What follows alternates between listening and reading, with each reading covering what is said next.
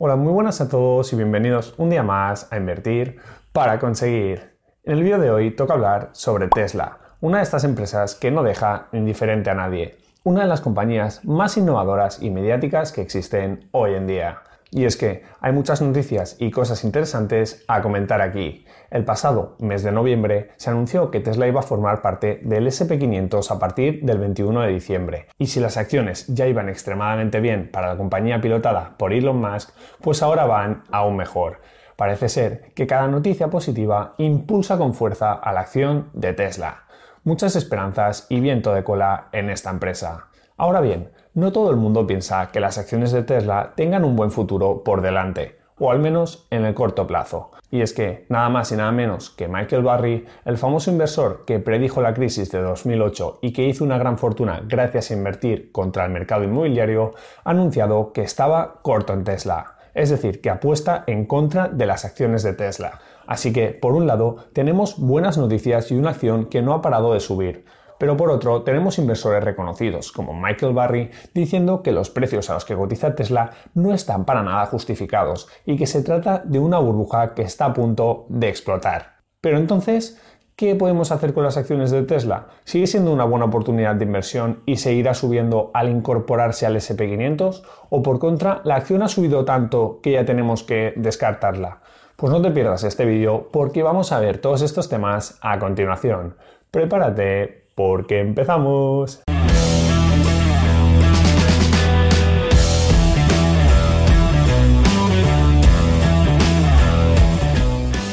Primero de todo, tenemos que entender bien qué implica que una acción como Tesla entre en el índice SP500. Si aún no sabes lo que es el SP500, decirte que puedes ver el vídeo que hice sobre este tema en mi canal. Pero bueno, la idea clave es que el índice SP500 tan solo es un registro estadístico, un número que recoge el comportamiento de 500 empresas con gran market cap de los Estados Unidos en un único dato. De esta forma, la gente puede saber cómo evoluciona ese mercado fácilmente. Vale, eso está genial, pero ¿y por qué ahora Tesla va a entrar en ese índice? ¿Quién decide eso y cómo le afecta a la compañía?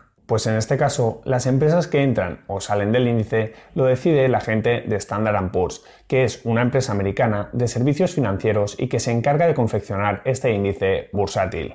Así, las empresas que forman el índice del SP500 son elegidas por un comité de expertos de esta compañía según ciertos factores como son el market cap o la liquidez que tienen dichas empresas. ¿Y sabéis qué ha pasado? Pues que Tesla ya ha cumplido con los requisitos necesarios para formar parte de este reconocido índice bursátil.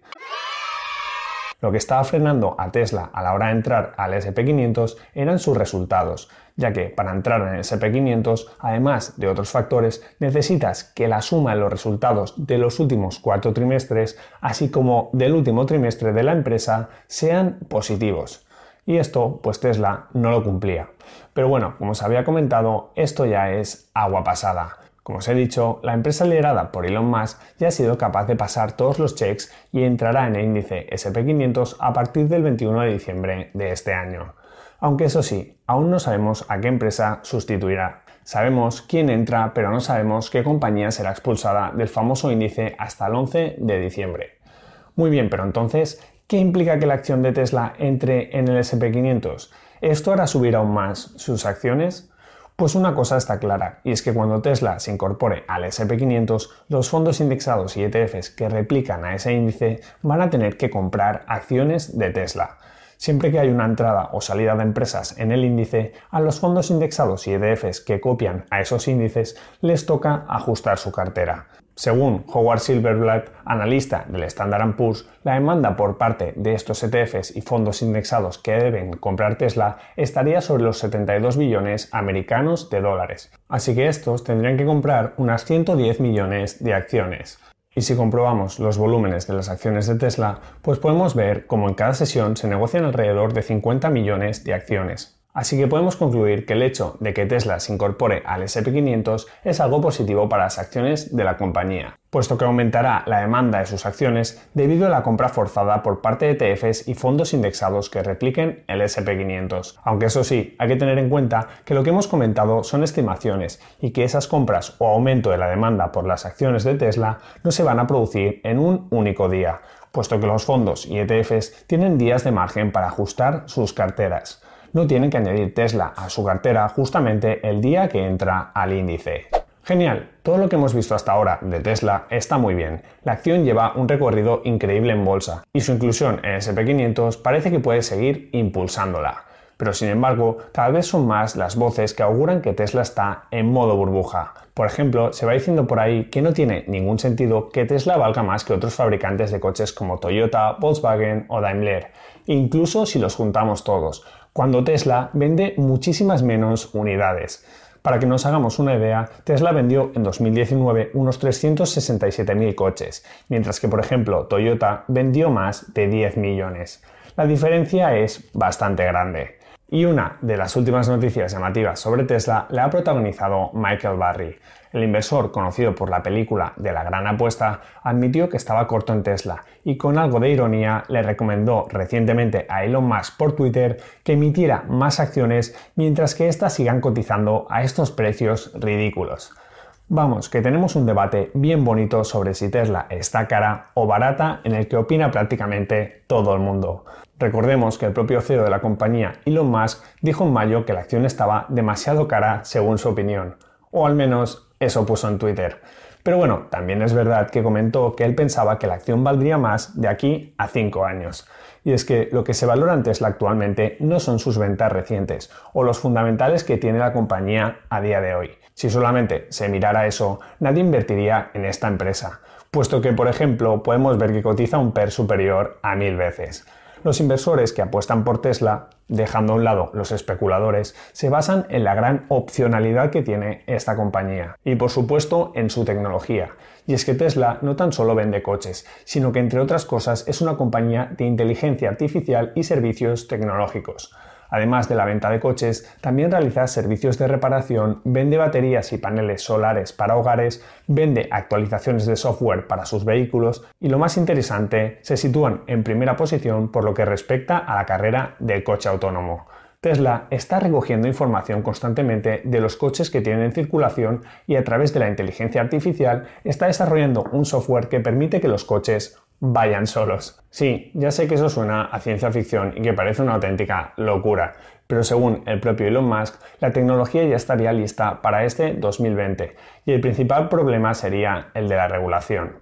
Y una vez esté disponible este servicio de conducción autónoma, será también cuando puedan llegar los robotaxis de Tesla, un servicio de taxis autónomos que podremos solicitar a través de una app al más puro estilo Uber o Cabify pero eso sí, esta vez sin conductores. Y eso podría ser un gran negocio para Tesla, puesto que la idea es que cualquier propietario de la marca pueda añadir su coche a este servicio, quedándose la compañía un porcentaje del pago. Vamos, que con estos proyectos parece ser que tendremos Tesla para rato. Vale, pero entonces, ¿qué hacemos con la acción de Tesla? Pues yo, sinceramente, lo único que sé es lo que no voy a hacer. Y lo que no voy a hacer es seguro ponerme corto en Tesla no voy a apostar en contra de una empresa con tanto momentum y mucho menos si está pilotada por Elon Musk, uno de los mayores genios del planeta Tierra. Esa estrategia no es en absoluto para mí y considero que tiene mucho riesgo. ¿Que Michael Barry se pone corto en Tesla? Genial. Muy buena suerte, doctor. Muchos ya han perdido su propia batalla contra Tesla. Y es que, aunque puedas tener razón, hay que tener en cuenta que el mercado puede mantenerse irracional más tiempo que tú solvente. Así que ojo con eso. Así que por mi parte me mantengo totalmente al margen, ni a favor de Tesla ni en contra. Al igual que Warren Buffett, prefiero ver los toros desde la barrera. Sin duda, hay que tener mucha convicción para invertir en una empresa como Tesla actualmente. Ratios actuales desorbitados, pero eso sí, mucha opcionalidad a futuro. Hay que estudiar muy bien la compañía para entender si puede tener sentido pagar estos precios y al final hay muchísimas variables que no se pueden controlar y que pueden dar un vuelco por completo a la valoración de la acción. Y hasta aquí el episodio de hoy. Muchas gracias por escucharlo. Quiero recordarte que este podcast se crea a partir de los vídeos que subo a mi canal de YouTube Invertir para conseguir. Ahí tienes todos mis contenidos en formato vídeo. Si te ha gustado el episodio, te animo a que te suscribas a este podcast, a que me dejes una valoración positiva y por supuesto a que lo compartas con todas aquellas personas que pienses que les pueda ayudar. Muchísimas gracias por estar ahí un día más y nos vemos en el próximo episodio. Un saludo.